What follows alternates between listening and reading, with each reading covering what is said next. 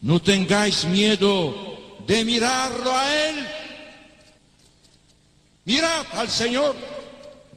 Vosotros tenéis sed de vida eterna.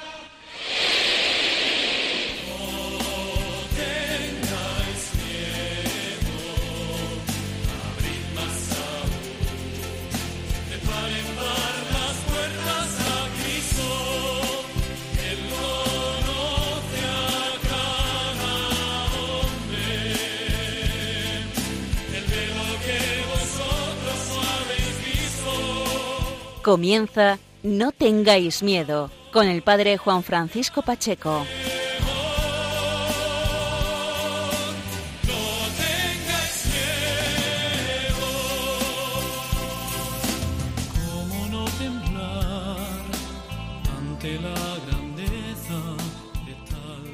Amigos de Radio María, buenas noches.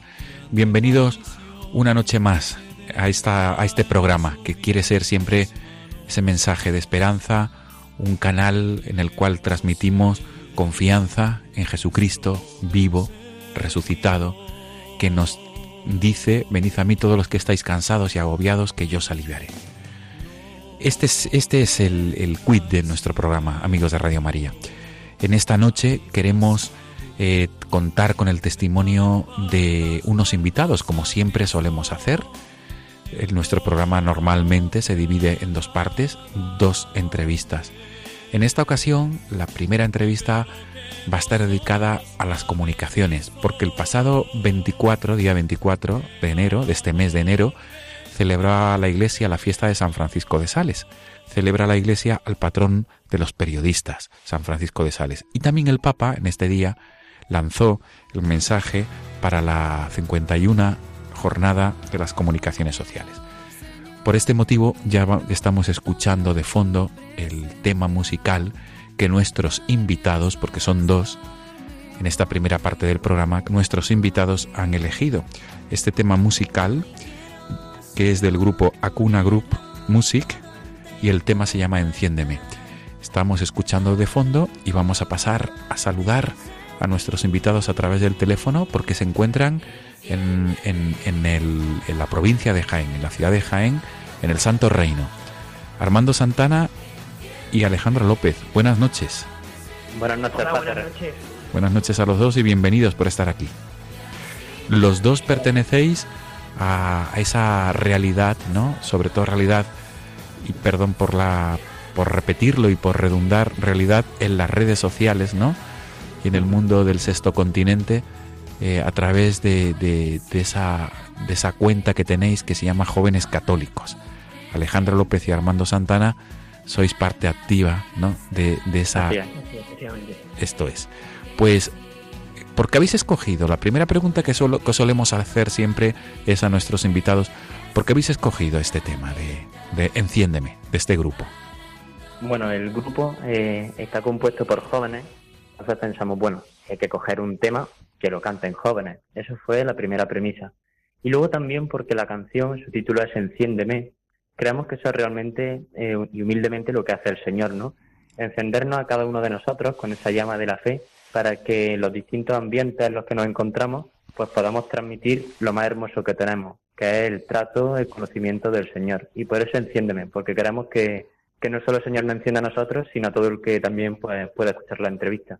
Armando, eh, Armando Santana nos ha hablado. Alejandro, ¿algo más que aportar?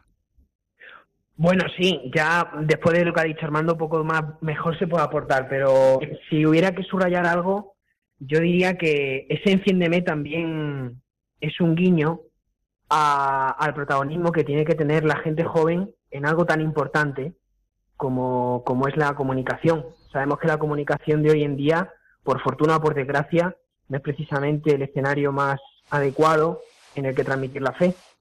Y especialmente las redes sociales, que es donde estamos nosotros involucrados.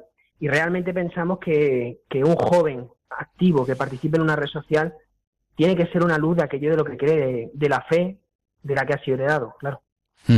Pues si os parece bien, vamos a escuchar durante unos segundos este tema que vosotros habéis escogido.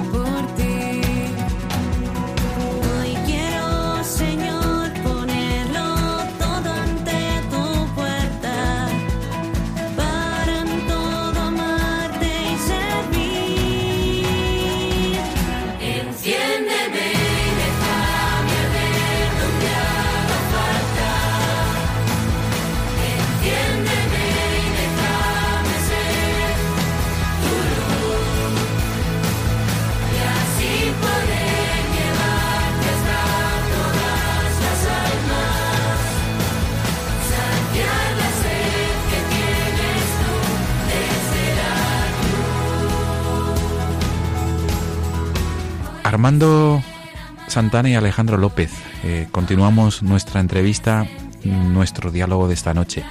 Vosotros sois jóvenes, sois comunicadores. Vivís concretamente, como hemos dicho al, al comienzo del programa, en Jaén, en la ciudad de Jaén. ¿Y qué estudiáis, Armando y Alejandro? ¿Qué estudiáis? Bueno, pues yo estudio, yo estoy haciendo, bueno, él y yo, Armando y yo, estamos estudiando Derecho. Él está, yo estoy en turno de mañana y él está por la tarde. Y es nuestro primer año, la verdad. Así controlamos también a más gente. De- desde luego, desde luego.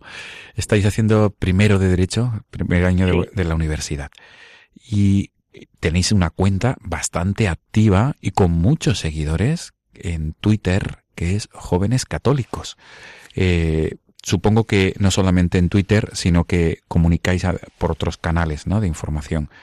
Habladnos, por favor, de qué, qué es esto de Jóvenes Católicos, que vosotros sois, no sé si me equivoco, fundadores. Bueno, la verdad es que mm, digo brevemente un poco la historia porque decir que nosotros somos los fundadores es un poco no es del todo exacto. Eh, nosotros pertenecíamos a un proyecto que se llamaba Guión y, y bueno, pues hubo un momento en el que nos fusionamos con otro que se llamaba Jóvenes Católicos. Y como Jóvenes Católicos pues tenía más seguidores, pues eh, lo que hicimos es coger ese nombre, ¿no? Que era, digamos, el caballo ganador entre los dos. era por el que decidimos apostar. Y bueno, en cuanto a lo que ha dicho de también en qué otras redes nos encontramos, eh, junto con un inmenso equipo también de jóvenes y sacerdotes, en el que en esos jóvenes hay tanto seminaristas como laicos, pues nos encontramos en Twitter, en Facebook, Instagram y bueno, la, la página web también.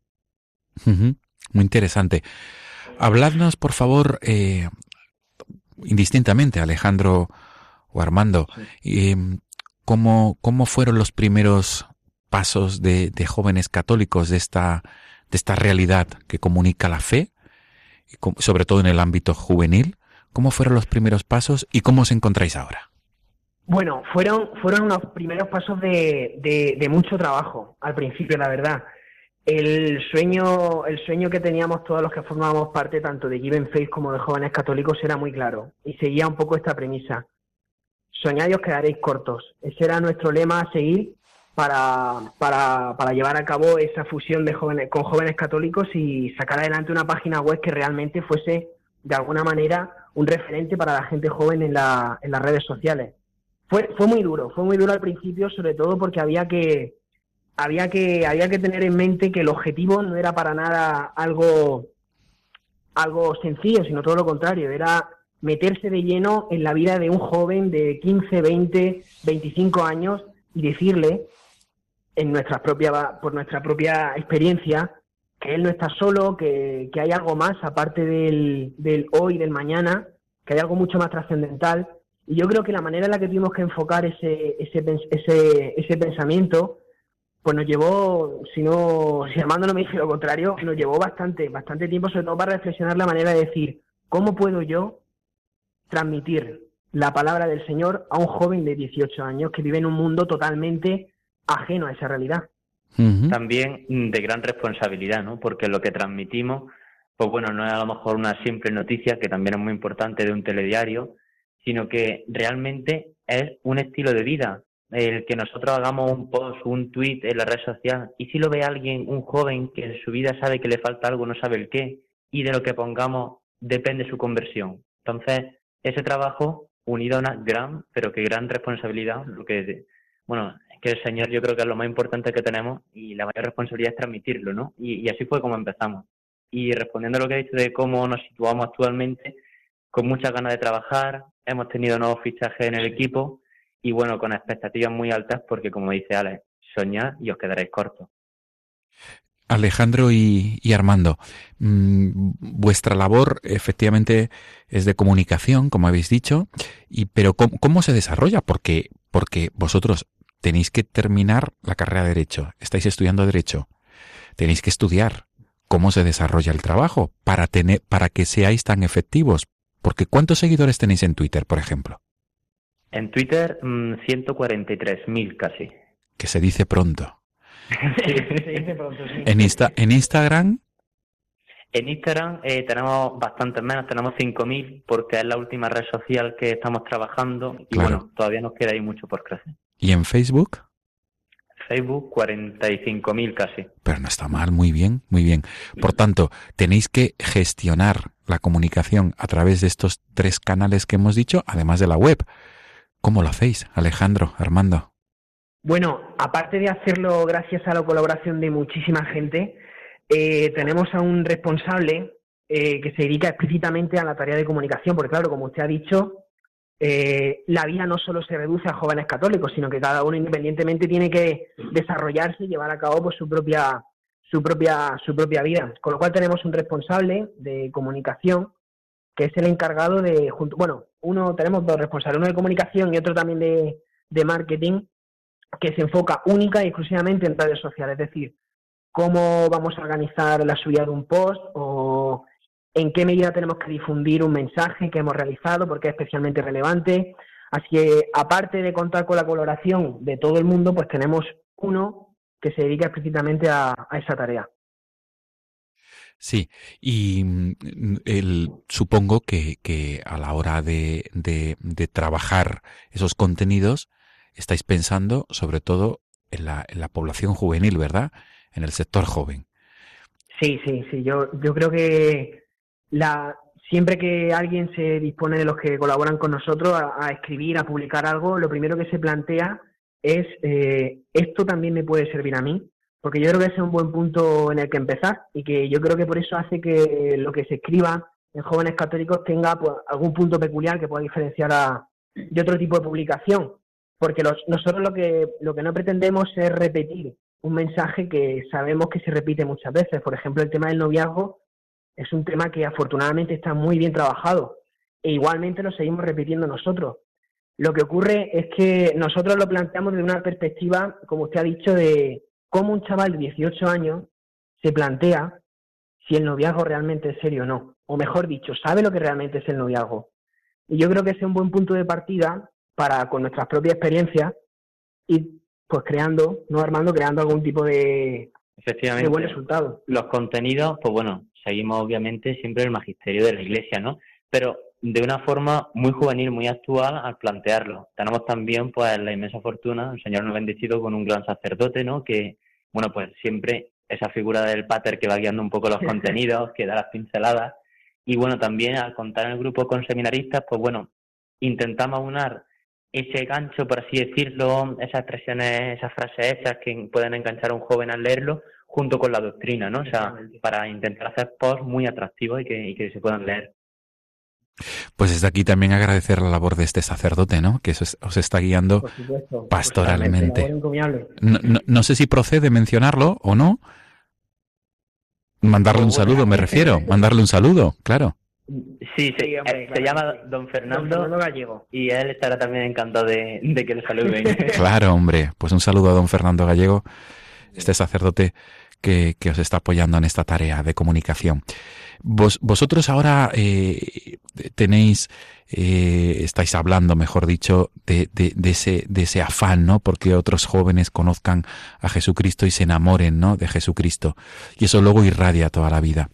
Eh, en esta noche que tenéis esta oportunidad de hablar a través de Radio María, ¿cómo, os ¿cómo os dirigiríais a los jóvenes para que conozcan la labor que estáis haciendo y sobre todo para que conozcan que, que la vida, ¿no? Pues vale la pena vivirla plenamente a la luz del Evangelio. ¿Qué les diríais vosotros dos? Bueno, yo Mm, dice muchas veces, eh, esta frase yo siempre se la escucho a Alejandro, le voy a decir que la diga para empezar lo que voy a decir porque si no la lío. ¿Cómo era que el testimonio, la palabra convence y el testimonio arrastra o algo así? Efectivamente. La he dicho bien. la ha dicho bien, la ha dicho bien. se nota que estamos en la radio que afina más. Bueno, pues diría eso, el testimonio arrastra. Nosotros, eh, si alguien ahora lo está escuchando como usted dice, mm, dejaros guiar y, y de verdad fiaros de nuestro testimonio. Tanto Alejandro como yo bueno, dos chavales muy jóvenes, ¿no? Partimos de que cada uno en nuestras vidas hemos tenido un punto de inflexión en el que hemos empezado a tener una relación más cercana al Señor, ¿no? Un joven realmente eh, sabes que en tu vida, si no eres católico o si te falta el Señor, sabes que te falta algo. Estás un viernes, has salido de clase, no tienes amigos con los que irte, sientes un vacío. Te despiertas un sábado por la mañana, si has estado de fiesta, y, y notas que falta algo. Ese algo es el Señor. Nosotros hemos experimentado, porque nosotros no somos todavía santos, aunque si lo pretendemos, obviamente, ese algo es el Señor. Y cuando notas que en tu vida falta algo, dale esa oportunidad, no tengas miedo. Nosotros en nuestra vida personal, cada uno lo hemos experimentado y de verdad, fiaros de Él. Totalmente de acuerdo con lo que ha dicho Armando. Es muy importante y sobre todo yo creo que hablamos desde la experiencia que dar un paso adelante da miedo porque yo creo que todo joven con 18 y 19 años se ha encontrado con una serie de circunstancias por el propio ambiente que empuja a ello, que le hagan repensar una, dos incluso tres veces pues sus propias condiciones, su propio modo de entender la vida y que no tengan miedo, porque nosotros conocemos de primera mano gente que ha sentido ese vacío, gente que, que desgraciadamente pues no puede encontrarle el sentido a la vida. Y es importante saber que todos tenemos ese punto de inflexión, todos tenemos dentro esa oscuridad. Y como decía el, el Papa Francisco, el miedo no puede ser una excusa, tiene que ser al contrario, un motor que nos lleve a conocer más al Señor. Y yo creo que, que cualquier joven que de verdad en algún momento de su vida sienta que no tiene sentido aquello que está haciendo, que no tenga miedo a dar el paso y que descubra realmente que hay algo mucho mejor. Además también, porque se puede dar el caso que a lo mejor escuche a algún joven o alguna persona que diga, bueno, mi vida es perfecta y yo no siento un vacío, ante lo cual le diríamos, enhorabuena, no está mal.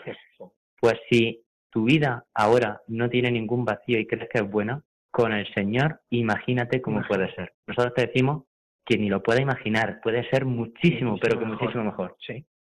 Qué bueno. Qué bien, chicos. Comunicáis muy bien, ¿eh? Comunicáis muy bien, tanto en la radio como en redes. ¿Y qué, qué, qué podemos encontrar en la, en la página web de Jóvenes Católicos? Bueno, hay, hay varias secciones en las que dividimos la página, ¿no?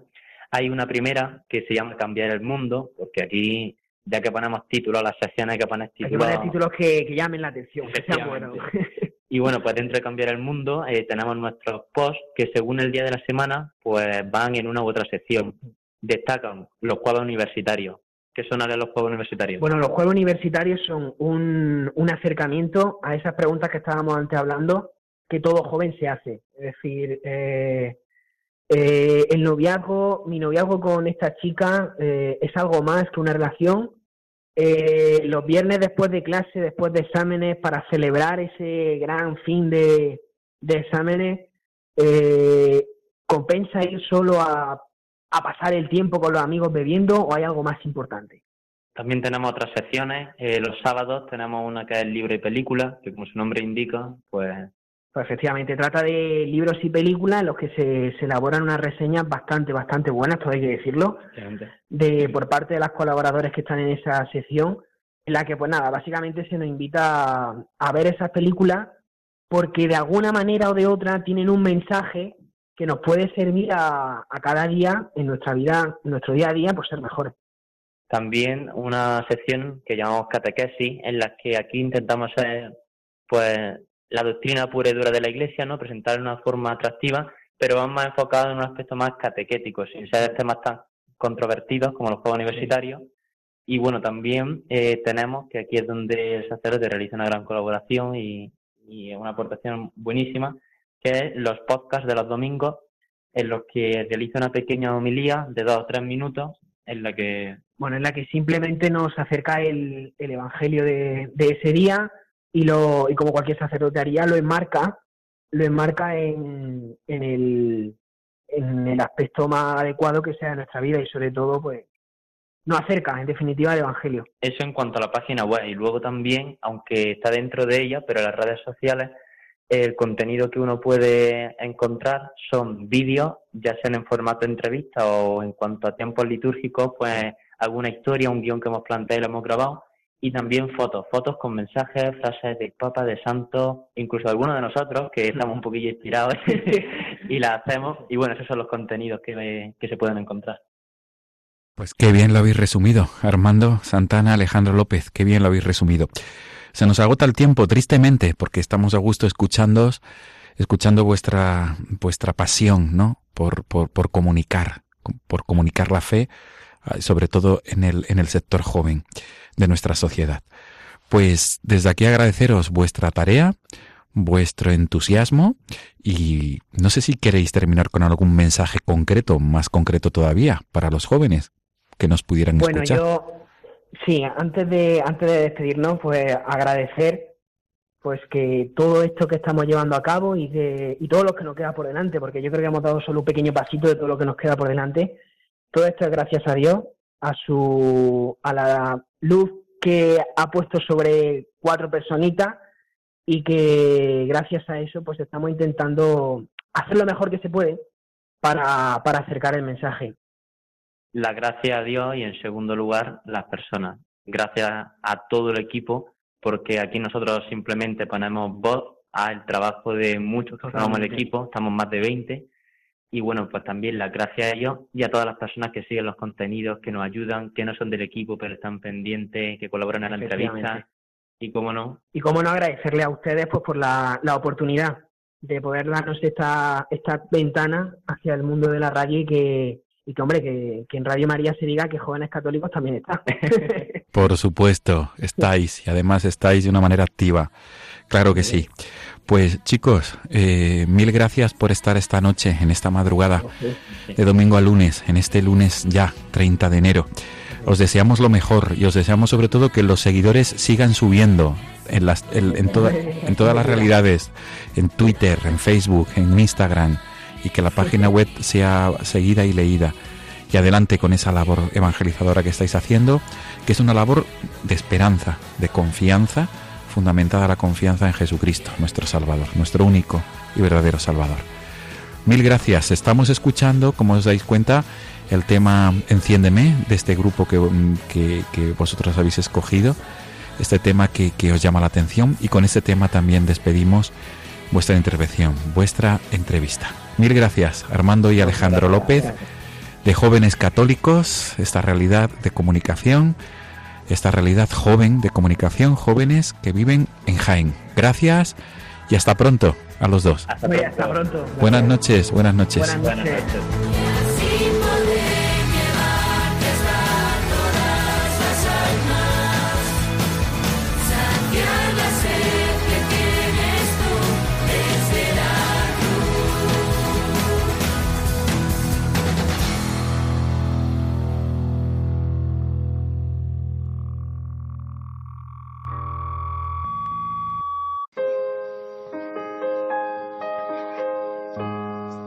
Amigos de Radio María, continuamos nuestro programa en esta madrugada de 29 a 30 de enero, en esta madrugada de domingo a lunes.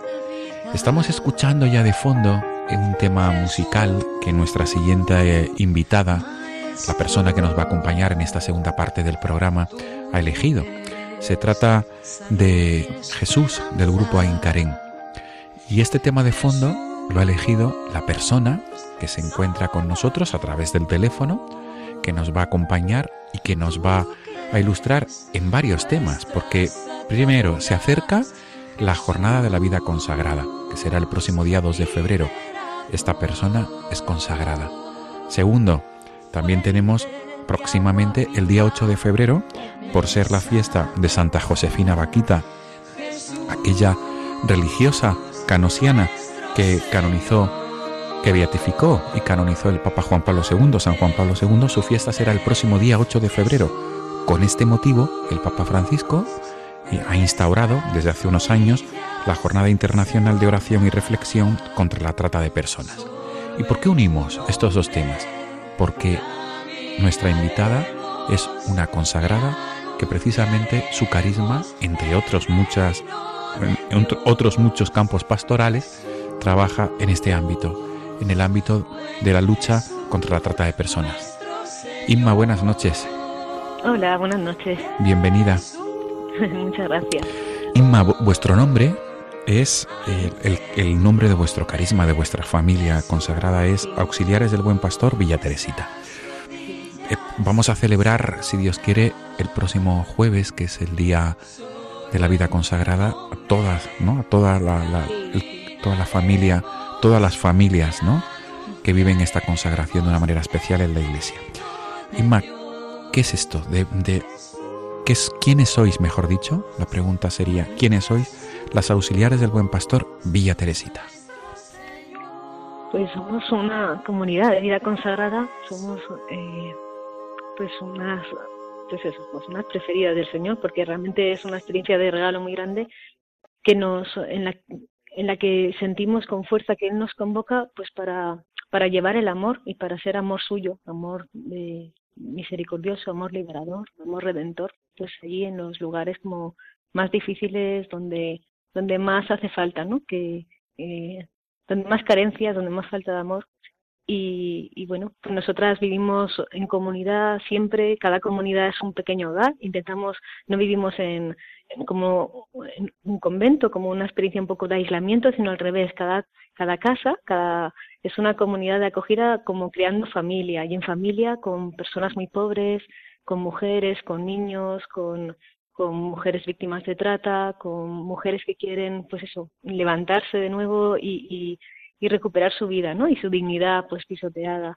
Y parte de nuestra misión también cada día, ¿no? De esa experiencia también de la oración, es salir a las calles, a las calles, a la cárcel, a los barrios, a los lugares de, marginación, a los lugares de prostitución, para anunciar allí el Evangelio y, la esperanza que nos trae. Inma, mm, por seguir un poquito la introducción del carisma, ¿dónde nace? ¿Cómo nace? ¿Quiénes son los, las personas que Dios eligió o dispuso para que esto tuviera lugar? Nace, nace, en Pamplona, en 1942.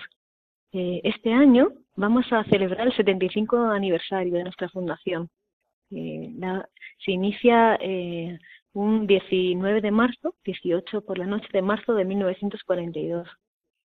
ya nuestra fundadora empieza a tener unos primeros contactos con, con las mujeres, sobre todo, bueno, primero en principio con, pues, con ella vive el servicio pues a los pobres, a los más necesitados de su pues de su entorno social, sobre todo con, mucho con niños, con mujeres tuberculosas, está mucho pues en hospitales, en, en lugares de, de dificultad, pues en catequesis y a la vez ella siente con fuerza que el Señor la llama a consagrarse.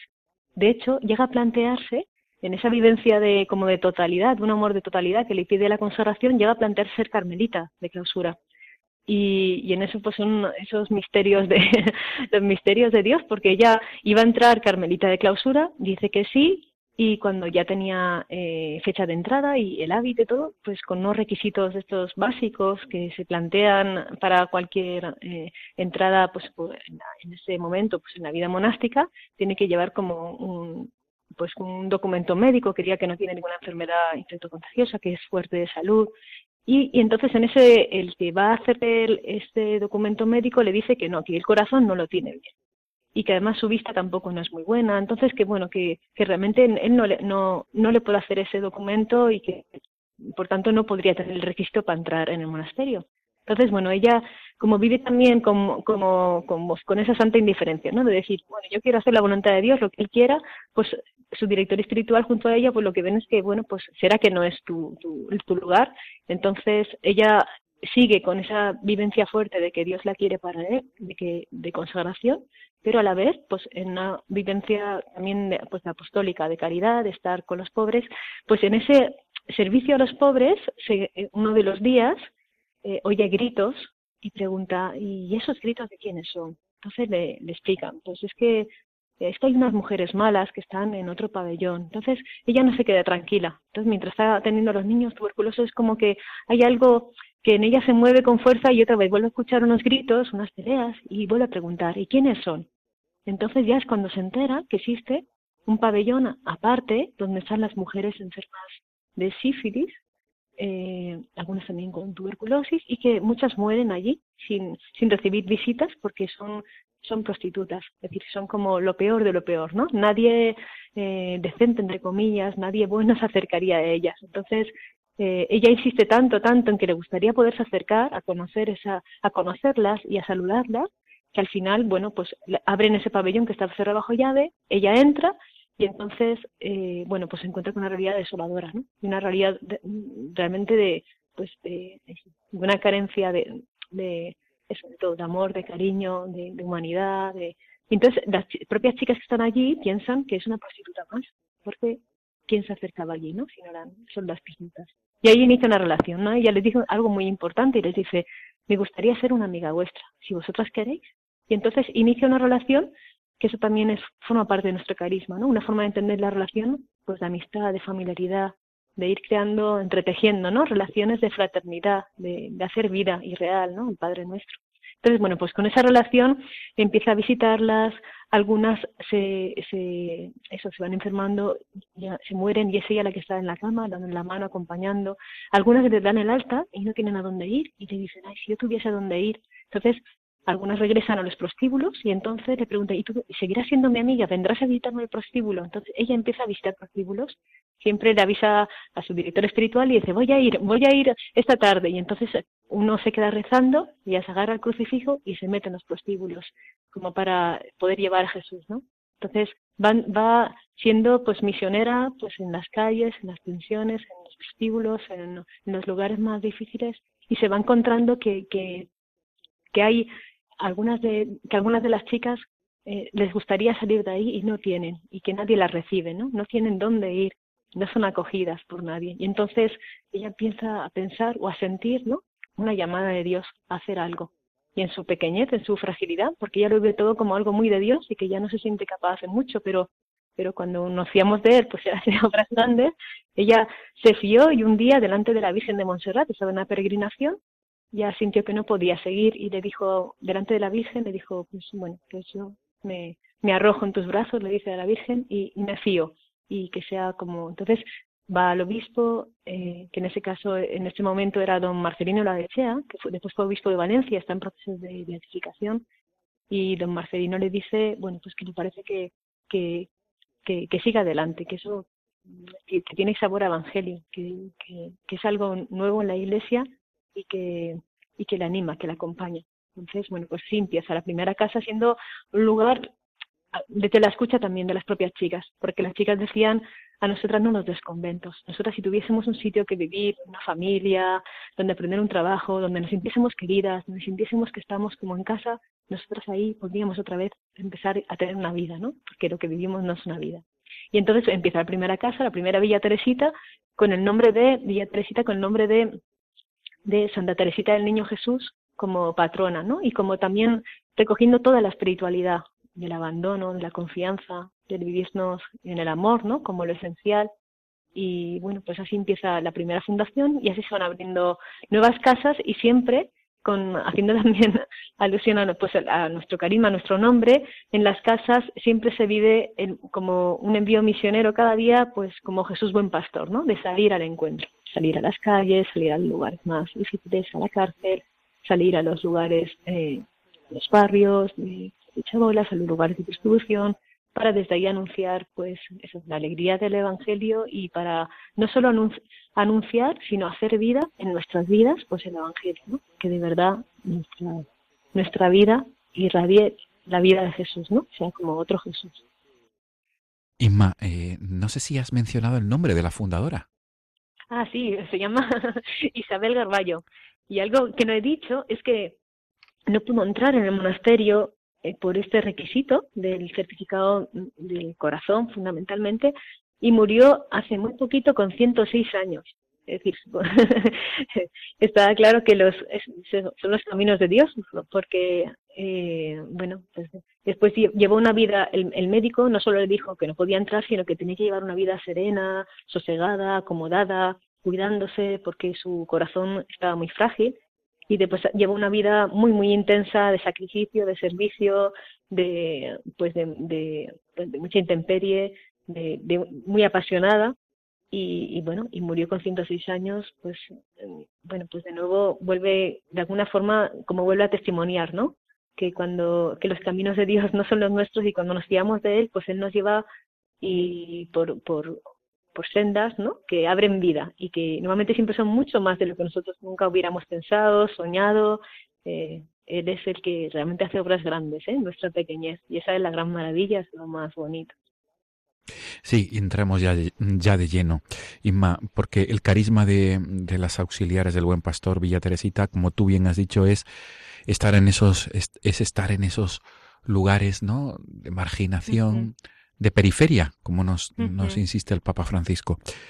El próximo día 8 es la fiesta de Santa Josefina Vaquita, esta religiosa beatificada y canonizada, como hemos dicho al principio de esta entrevista, que beatificada y canonizada por el Papa San Juan Pablo II. Con este motivo, Francisco el Papa ha instaurado hace unos años la Jornada Internacional de Oración y Reflexión contra la Trata de Personas. Precisamente, vosotras, consagradas auxiliares del Buen Pastor en Villa Teresita, en las distintas casas llamadas Villa Teresita, de esto sabéis mucho por experiencia.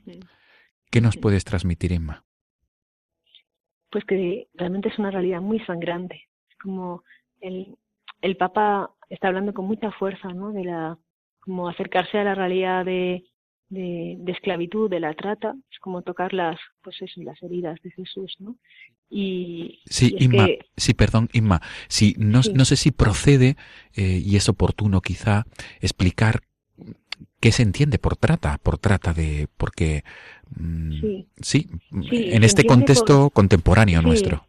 Sí, sí, sí, sí. Eh, la trata eh, se entiende por trata, bueno, hay un como es un protocolo, el protocolo de Palermo, que, que, redacta exactamente, ¿no? Es decir, en qué términos se puede considerar que algo es trata o es tráfico de personas. Es decir, la trata eh, tiene que ver con el, con el transporte, el, el, el, mover unas personas de un lado a otro con unos fines, ¿no? Y en este caso con unos fines de explotación, bajo amenazas, bajo coacción, bajo en situación de, pues, de vulneración de todos los derechos. Entonces, eh, no es simplemente mover que pues eso lo que sería como el tráfico no de, de, de, migrantes de un lugar a otro sino la trata supone eh, eso explotación no supone que los derechos de las personas supone que la dignidad de la persona que los sueños de las personas son rotos no son machacados con fines lucrativos no con fines de, de conseguir beneficios entonces es tremendo tremendo que en, eh, en los países por temas de pobreza por, temas de, de faltas de oportunidades, pues las personas, especialmente mujeres y niñas, se vean forzadas, obligadas a salir, ¿no? Para a salir como por como por, por conseguir algo mejor para sus familias y a salir también a veces engañadas o a salir por las guerras o a salir por otros motivos y que y que además y que después se vayan encontrando ya por el camino con viviendo pues todo tipo de situaciones de pues de violaciones de pasar hambre de ver muertes de ver matar de ver, de, de, tener que someterse a todo tipo de vejaciones por intentar conseguir pues el objetivo de llegar. Y después, una vez llegan al país de origen, que suele ser un país rico, como puede ser España o otros países, eh, otros países del mundo, pues normalmente ya les esperan eh, pues los traficantes de, personas ya les esperan para llevarles a la explotación, es decir, ya les esperan para sacar un beneficio de mucho dinero de cada una de ellas. Eh, hablamos, sobre todo, hablamos en relación a la prostitución, pero también podría ser otro tipo de, de, esclavitudes, como pueda ser eh, pues el trabajo serviles o trabajo de explotación de otros tipos, como puede ser, que eso nos ocurre mucho también con niños, con el tráfico de órganos de niños, como puede ser eh, otro tipo de, de, de, situación en la que pues matrimonios serviles, otro tipo de situaciones en las que al final lo que lo importante es el dinero, ¿no? Y no las personas. Y las personas se cosifican completamente y se convierten en mercancía, en un objeto de compra y venta para lucrarse. Entonces, el Papa está siendo muy, muy sensible a esta realidad porque realmente es como, pues, es una realidad que clama, ¿no? Que grita, que grita y que es invisible, ¿no? Entonces, y que, eh, bueno, que de alguna forma nos tiene que tocar a todos los cristianos y nos tiene que hacer um, replantear, ¿no?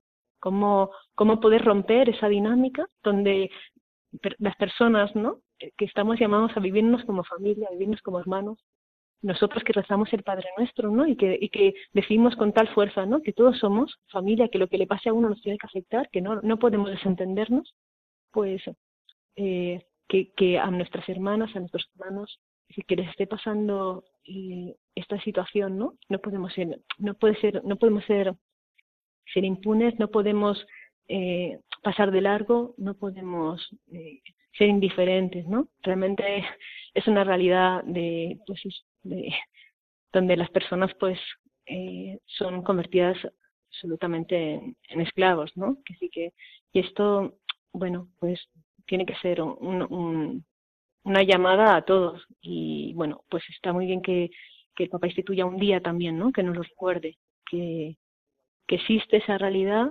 que además está muy cerca de nosotros, es que la dificultad aquí es que las mismas mujeres a veces, ¿no? Ellas no son, están tan acostumbradas también a ser tratadas mm, mal y ser tratadas de forma violenta y ser tratadas de forma vejatoria, que incluso muchas veces ellas mismas no se viven así en una situación de, de, esclavitud porque están acostumbradas a ser ninguneadas, están acostumbradas a que, a que el modo habitual de ser tratadas sea ese, ¿no? Ya a veces desde, el origen de su familia. Entonces, eh, muy cerca de nosotros podemos tener pues un piso o podemos estar, puede haber un club o puede haber eh, una plantación y puede haber eh, una, un lugar donde están las personas están siendo explotadas y están siendo eh, dejadas, ¿no? Y están siendo humilladas y están siendo amenazadas.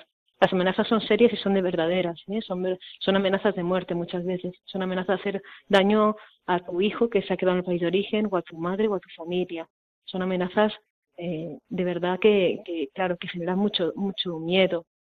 Normalmente las mafias también lo que hacen es quedarse con la documentación de la persona, es decir, usan, usan todo tipo médicos, de medios coercitivos que, que le amedrantan, ¿no? Y que le hacen tener sensación de que no puede hacer otra cosa, que no hay escapatoria, ¿no? Que no, que no puede eh, revelarse y que además, bueno, pues al final, ¿a dónde va a ir, ¿no? Y qué va a hacer. Entonces, mm, es muy importante abrir caminos de esperanza desde ahí, ¿no? Y que, y que todos como cristianos, pues nos sintamos como parte, ¿no? De, esa búsqueda de, de, de alternativas y de generar otros modos, ¿no? De relacionarnos, de estar donde nadie se vea nunca obligado ¿no? a estar en una situación así.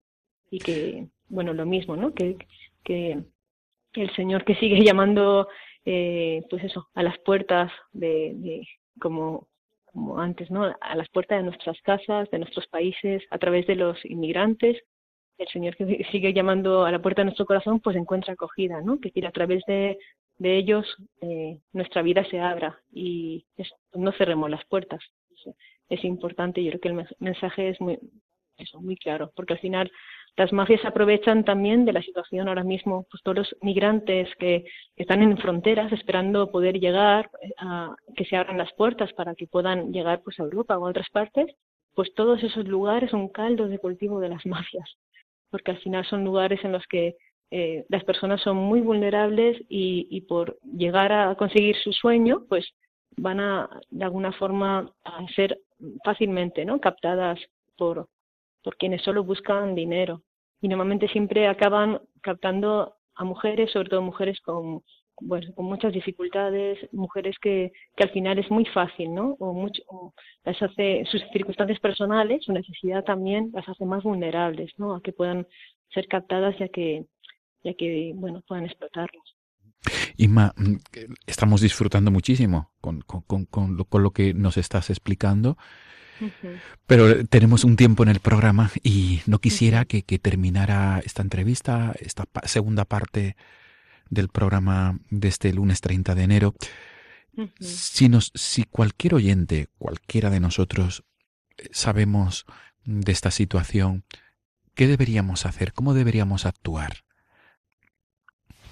Pues lo primero sería, eh, bueno, ponerse en contacto con, eh, por ejemplo, yo os dejaría un teléfono de contacto, que es un teléfono 24 horas, un teléfono en el que cualquiera que necesite, que, que conozca a alguien que pueda necesitar, eh, cualquier chica si me está oyendo y pueda estar en una situación de especial dificultad o si alguien conoce eh, pues a alguien pues podría llamar, me refiero, y, siempre va a ser, va a ser atendido y eso, nosotras, nuestro, en nuestro vivir de cada día, pues eso, estamos siempre abiertas, atentas, eh, en disponibilidad para salir al encuentro, ¿no? Y para poder ofrecer pues, esos caminos de vida, de esperanza.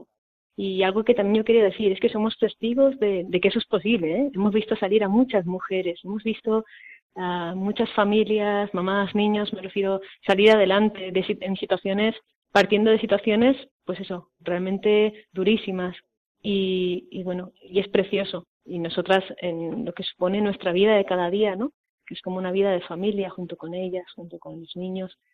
Realmente eh, podemos ver que en medio de toda la dificultad y en medio de esta realidad pues tan sangrante, ¿no? De, esclavitud es posible, ¿no? Es posible la liberación, es posible eh, que puedan recuperar su vida y no solo eso, ¿no? Que se haga también desde ahí, ¿no? Que se haga justicia, que y que bueno que puedan tener una vida en abundancia, ¿no? Que sea la vida que estamos todos llamados y, que ellas están llamadas, ¿no? A, poder vivir una vida en plenitud, una vida con todos los derechos, una vida donde puedan soñar, donde puedan ser jóvenes también, donde puedan vivir, donde puedan eh, desplegarse, ¿no? A todos los niveles. Y, y en ese sentido, pues para nosotras, bueno, pues eso es una gran alegría, ¿no? Cuando, cuando vemos que, que alguien que ha, que ha vivido, ¿no? De situaciones de tanta oscuridad, otra vez puede tener, vivir en la luz, ¿no? Alguien que ha vivido como en tal situación de, de intemperie, de, de repente, de repente no, después de un proceso muy largo, pues se siente eh, querida, se siente parte de una familia, siente pues con nosotras que estamos siempre ahí, ¿no? Siente que, que, no está sola empieza como a recuperar, ¿no? Como todo, eh, toda su vida y, y, recuperar como al final toda, todo lo, lo, bueno, ¿no? Que tiene dentro y que a veces no ha podido ni florecer, ¿no? Porque no ha tenido como el entorno, el lugar. Entonces, bueno, al final es, eh, es una alegría poder estar ahí y en muchos momentos una alegría y es un dolor cuando en tantas mujeres ¿no? y en tantas personas lo que vivimos es estar al pie de la cruz, ¿no? porque porque no sé, porque a veces es una realidad tan de tan sufrimiento o de no poder hacer nada que lo que hacemos es pues estar ahí en oración y, y a la vez bueno pues con la esperanza siempre no de que la vida con mayúsculas siempre es mucho más fuerte no que el pecado y que, que la injusticia que el dolor y bueno pues con esa confianza de que al final todo está en sus manos no es la que la que cada día nos pone como en servicio y a la vez en servicio de hacer todo lo que podemos y a la vez en la confianza de que, de que es Él, ¿no? El Señor de la historia, que Él es el que va haciendo que todo, sea posible, ¿no? Y a la vez a través de nuestro sí, ¿no? De nuestra disponibilidad. Sí. Sí, sí, Inma, te, te, te, invito a que nos puedas transmitir ese teléfono o incluso una web, si la hubiere, eh, sí. porque, insisto y repito, eh, quizá algún oyente o quizá alguien al escuchar el podcast de este programa pues se encuentre ante una situación o conozca una situación de una posible trata eh, donde haya este, este tipo de, injusticia, ¿no?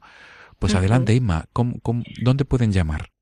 A ver, un teléfono es el 689 38 09 77. Sí, 689-380977. Y también supongo que tendréis algún portal web o algún sitio. Sí, sí, es www.villateresita. Sí. Muy fácil, villa, www.villateresita.org. Eso es. Muy bien. Inma, se nos agota el tiempo y es una lástima porque la verdad es que estamos disfrutando con este testimonio tuyo como consagrada que trabaja en las periferias, ¿no? De las que nos habla el Papa, que a veces no son físicas sino existenciales. Inma, para concluir, no sé si como, como colofón a, a esta entrevista de esta noche quieres aportar algo, algún mensaje de esperanza para las personas que, están sufriendo y sobre todo estoy pensando en, no sabemos si hay personas que, que también están viviendo algún tipo de esclavitud, de cualquier tipo.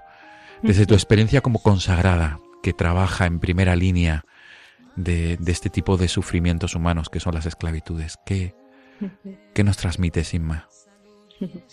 Sí, lo, importante o algo primero es que no, no perder la esperanza, eso es muy importante. La esperanza en cada persona, en que cada persona, en que es posible en la persona producirse ese cambio, la esperanza en que se puede romper la esclavitud y que se puede salir de ahí, y la esperanza también en que Dios se puede todo, que, que, al final la esperanza más fuerte es la esperanza teologal, ¿no? la esperanza eh, de Jesús, en que Jesús está aquí, que está en medio, que nosotras lo vivimos con mucha fuerza, que estamos convocadas por Él, que Él nos envía a la misión, que, que eso es el Señor de nuestras vidas por eso elegí la canción, ¿no? Que era como lo, central, lo más importante es él. Y, y, bueno, pues teniéndole a él realmente todo es posible. Y, es importante, ¿no? En ese sentido, pues que nos fiemos, que no tengamos miedo, que, que dejemos pues que al final también que, que, Él sea el Señor de nuestras vidas y que, y que Él a través de nuestra vida también nos haga liberación, nos haga esperanza, nos haga amor, especialmente para quienes son menos amados, quienes viven situaciones de, de, más oscuridad, quienes eh, están de alguna forma alejados ¿no? de, esa experiencia también que nosotros tenemos, ¿no? de, de su amor y de su vida. Muy bien, Emma, pues ya estamos escuchando hace unos segundos, unos minutos, este tema de, de Jesús que tú has elegido del grupo Aincarén. Con este tema de fondo nos despedimos. Te agradecemos muchísimo ¿no? tu labor como consagrada, como persona que trabaja llevando el Evangelio a aquellos alejados, que el Papa tanto insiste, ¿no? que son los que viven en las periferias, en las periferias que, como tú bien también has subrayado, que puede ser en la calle de al lado de nuestro barrio o en, o en el o cerca de nuestro hogar, cerca de nuestra casa. Inma, mil gracias por acompañarnos. Muchas gracias a vosotros. Y gracias por tu testimonio también como consagrada. Estamos unidos. Estamos unidos, Inma. Buenas noches. Buenas noches. Amigos de Radio María, despedimos el programa de este 30 de enero. Nuestro programa No tengáis miedo, con estos dos testimonios tan impactantes con los que hemos podido disfrutar durante esta madrugada, esta noche, de Armando Santana, de jóvenes católicos, y de Inma, esta consagrada perteneciente a las auxiliares del Buen Pastor Villa Teresita. Hasta dentro de 15 días, amigos de Radio María, en los que nos volvemos a encontrar aquí, en esta emisora. Para todos aquellos que quieran ponerse en contacto con este programa, existe un correo electrónico y a través de este correo electrónico pueden enviar sugerencias, dudas, peticiones, etc. La dirección de correo electrónico, la dirección de email es no tengáis miedo arroba radiomaria.es. Repito, no tengáis miedo arroba radiomaria.es.